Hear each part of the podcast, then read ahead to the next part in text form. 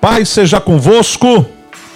Meus queridos, eu sou pastor Merivan de Oliveira, o seu amigo de todos os dias, e estamos aqui para trazer mais uma palavra de Deus para nós no dia de hoje. Que Deus possa desde já abençoar você, a sua casa, a sua vida e a sua família, no nome do Senhor Jesus. Tá bom, queridos? Louvamos a Deus por você que está é, aqui nos ouvindo nesse dia, no nome do Senhor. E a mensagem de hoje ela encontra-se, queridos, tá? A mensagem de hoje ela encontra-se em Provérbios, capítulo 3, versículo 12, que diz o seguinte: Pois o Senhor corrige quem ele ama, assim como o pai corrige o filho a quem ele quer bem. O Senhor corrige a quem ele ama, assim como um pai corrige ao filho que ele quer bem. Louvado seja Deus. Quando a gente fala em correção, a gente logo pensa em disciplina, ou para os mais velhos, né, queridos, o famoso cipó de goiabeira. Falou em correção, lembrou o cipó de goiabeira, lembrou aquela havaiana voadora, né, irmãos? Que se existisse uma. deveria existir uma categoria nas Olimpíadas para apenas as mães participarem, tá? No, no, e o esporte seria o arremesso de sandálias havaianas que acerta o filho correndo a distância, né, queridos? Deveria ter aí nas Olimpíadas uma modalidade para isso. Porque eu me lembro que a gente tentava fugir da mãe, a mãe pegava aquela sandália, jogava e acertava com uma precisão, queridos, incrível. Mas enfim, a correção é algo que muita gente não gosta. Porque a correção ela é confronto. E ser confrontado é algo que muitas pessoas não querem fazer para evitar desgaste e problema, e outras não querem ser confrontadas porque querem continuar da mesma forma, do mesmo jeito. Eu costumo dizer que Deus, ele nos ama. Deus, ele nos recebe da maneira como possamos estar vivendo. As pessoas chegam na igreja arrebentadas, feridas, machucadas. Deus recebe todas elas de braços abertos. Mas tem um detalhe: Deus se recusa a deixá-las desta maneira porque sabe que pode mudá-las, pode transformá-las em pessoas melhores. Eu aproveito aqui mais uma vez para reforçar algo, um pensamento que eu tenho, que a igreja aqui na terra é, queridos, o maior agente de transformação de pessoas. Toda pessoa que a sociedade descarta, toda pessoa, queridos, que a sociedade preferia talvez até ver morta do que viva, a igreja abraça e devolve na maioria das vezes, não é 100%, mas devolve na maioria das vezes como pessoas de bem para a sociedade. A igreja é formada por ex-prostitutas, ex-drogados, ex-mentirosos, ex-homens violentos, ex-adúlteros, adúlteras. A igreja é formada, queridos, por ex muitas coisas. Eu sou um ex-ladrão, eu sou um ex-drogado, um ex-viciado em drogas, em bebidas, em cigarro, em jogos de azar. E graças a Deus hoje somos uma pessoa de bem, somos pai de família, somos trabalhador, somos pastor também, que para mim é uma das maiores alegrias é poder exercer o ministério. Então, queridos, tudo isso veio por meio da correção. Deus foi mudando muita coisa ao longo da minha vida.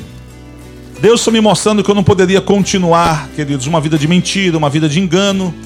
Deus foi é, é, nos mostrando a necessidade, tá, queridos, de que nós só poderíamos experimentar tudo aquilo que Ele teria para nós, que Ele tem para nós, quando nós começássemos a nos submeter à vontade de Deus. Às vezes as pessoas oram ou rezam e dizem assim: Senhor, seja feita a tua vontade. Mas a vontade de Deus, por exemplo, é que elas parem de beber, mas elas continuam bebendo. A vontade de Deus é que elas parem de fumar, mas elas continuam fumando. A vontade de Deus é que elas parem de adulterar para salvar a família, mas elas continuam adulterando. Nem sempre as pessoas estão dispostas a obedecer, queridos. A correção, ela vem pela falta de obediência. Quando há obediência, não há necessidade de correção. Quando não há obediência, há a necessidade de correção. E Deus, ele está sempre disposto a nos corrigir porque nos ama. É como você que é pai que tem um filho que está se envolvendo com más companhias, um filho que de repente não cumpriu uma determinação sua, e você vê a necessidade de corrigi-lo, tirar a televisão dele, deixar ele de castigo no quarto, ou quem sabe voltar, né, queridos, para aquela aquele famoso conselheiro que eu disse agora há pouco, o cipó de goiabeira. Em Provérbios a Bíblia diz que a gente deve corrigir o filho com varas, não é com perna manca, com ripa, com ripão, não. É com cipózinho, queridos, um cinto, sem a fivela. Tem pais que são aí espancadores de filho. Não, a gente não pode ser espancador. Mas se houver necessidade de corrigir, a gente vai corrigir. Eu tenho, eu, eu compro, né, queridos, a minha sandália, ela é grande. Eu tenho 1,93m. E, enfim, quando eu preciso corrigir o meu filho, já faz tempo que eu não corrijo, afinal de contas, o meu mais novo fez no dia 3 de abril, 15 anos. Eu não lembro qual foi a última vez que eu tive que corrigir o meu filho lá com, com uma sandália. Eu não me lembro mais. Que graças a Deus, as primeiras que ele levou serviu, ele entendeu que precisaria andar no caminho, se quisesse, queridos, não ser disciplinado. Mas a correção, a disciplina, ela é um confronto. E ela vem para nos desmascarar, porque ela revela quem nós temos sido. E essa forma de viver não é agradável a Deus, por isso faz-se necessário a correção. Pessoas, queridos, deixam de frequentar a igreja, porque a correção feitas com palavras, sabe, através da mensagem, incomoda.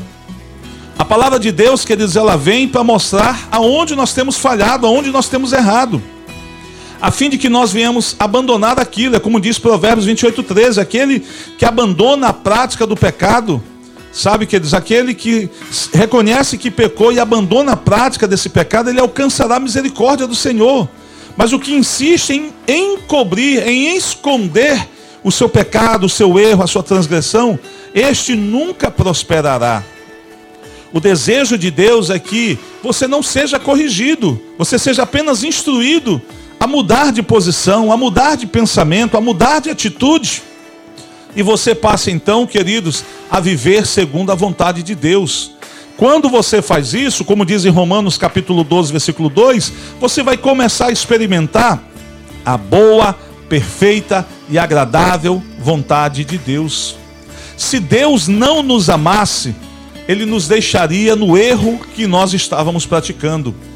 Se Deus não nos amasse, Ele nos deixaria de qualquer jeito, queridos.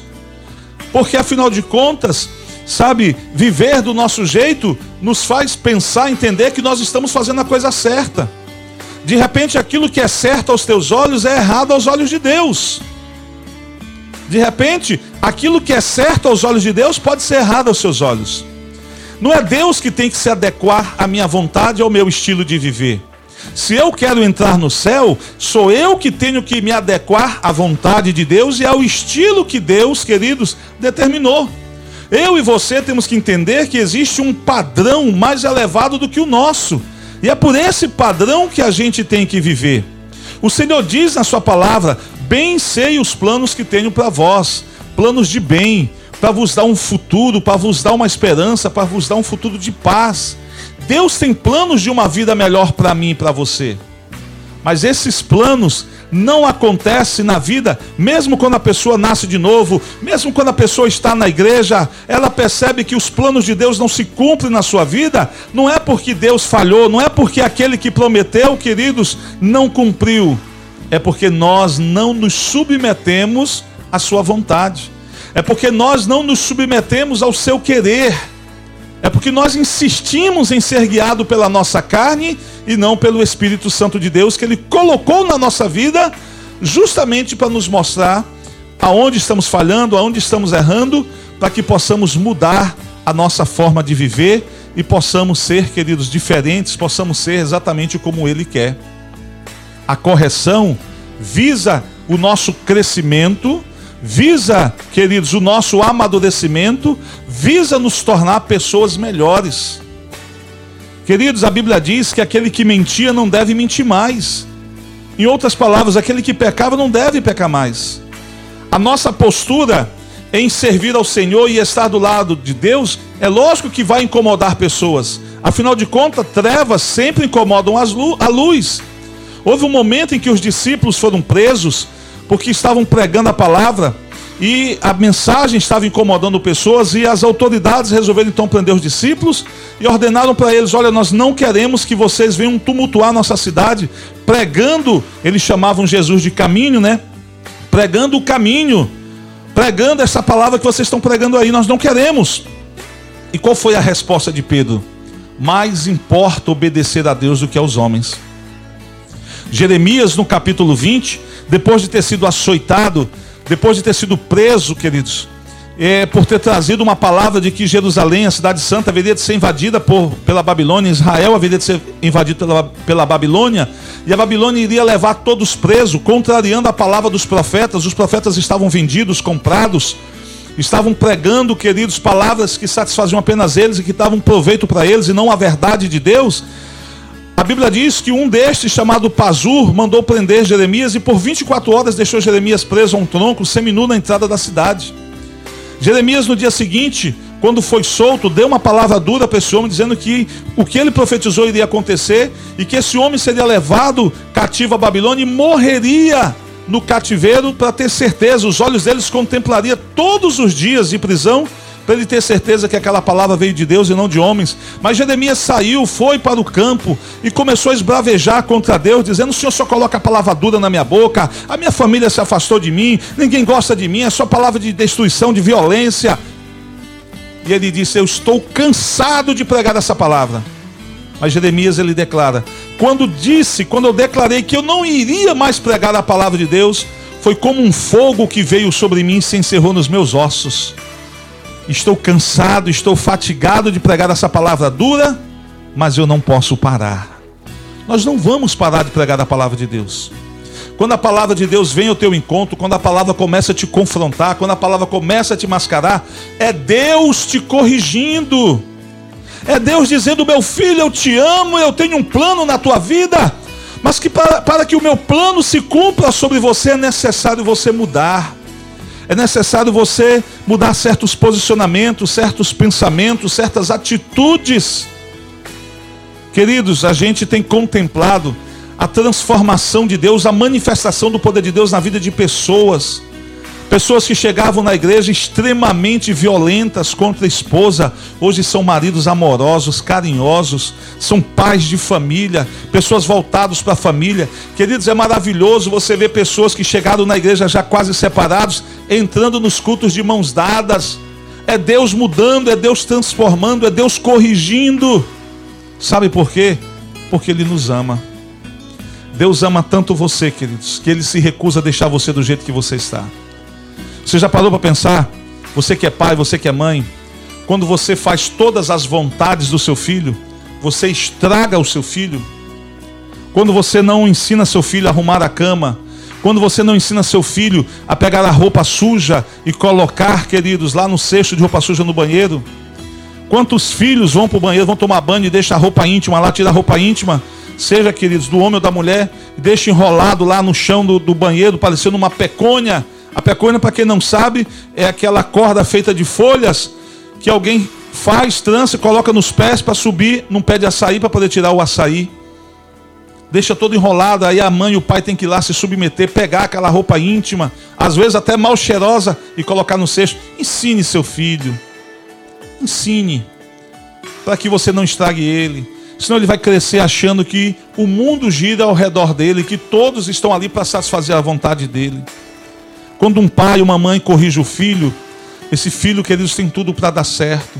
Mas quando um pai ou uma mãe enche o filho, sabe, de presentes, dá tudo que o filho quer, acaba estragando o filho. Nós não temos que preparar filhos para o mundo, nós temos que preparar filhos para Deus.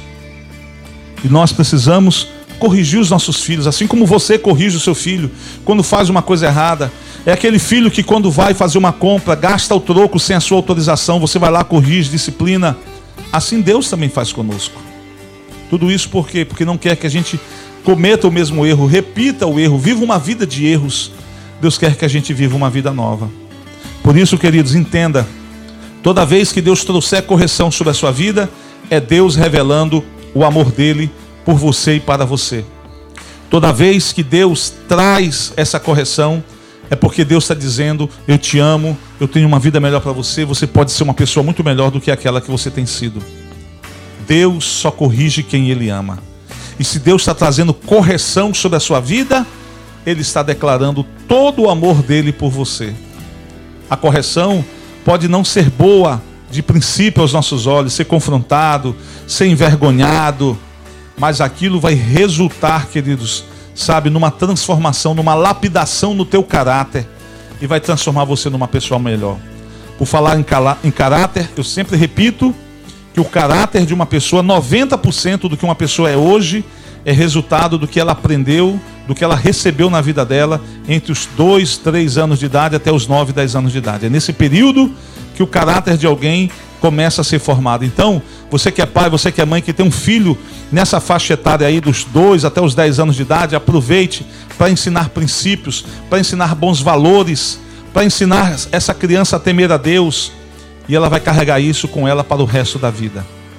Às vezes, queridos, eu me vejo, às vezes eu enxergo meu pai, às vezes eu enxergo minha mãe, apesar deles não mais existirem no, meu, no nosso meio porque já faleceram, mas eu enxergo eles quando eu estou corrigindo um filho meu de uma coisa errada.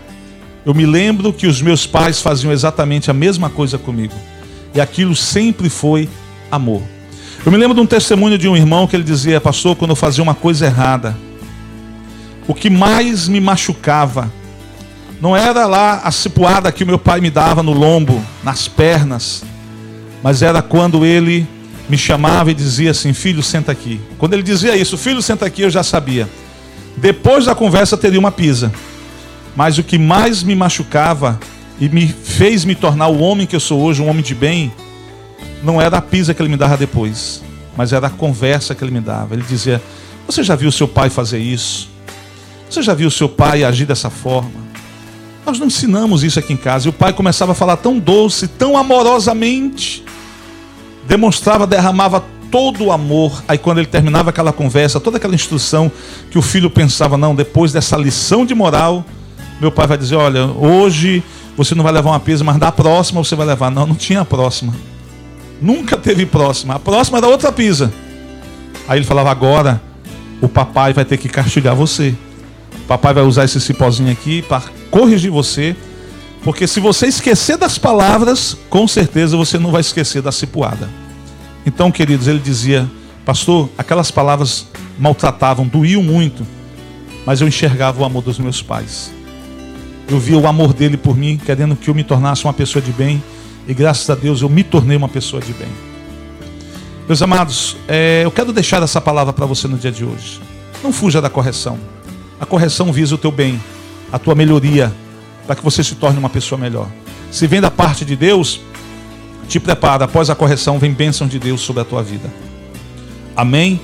Que o Senhor te abençoe, que o Senhor te guarde, que essa palavra fique no seu coração, que você tenha certeza que Deus, Ele corrige a quem Ele ama, assim como um pai corrige um filho, Deus, Ele nos corrige porque Ele nos ama. Ele se recusa a nos deixar do jeito que estamos. Aceite a correção de Deus. Ela visa o seu bem. Ela visa, queridos, a sua melhoria. Você vai se tornar uma pessoa melhor. E quando isso começar a acontecer, te prepara. A sua vida vai ser encharcada, inundada de bênçãos de Deus. Que o Senhor te abençoe, que o Senhor te guarde. Não esqueça que eu sou o pastor Merivan de Oliveira, seu amigo de todos os dias, e essa foi a palavra de Deus para nós no dia de hoje. Até a próxima, se assim o Senhor nos permitir. Paz seja convosco.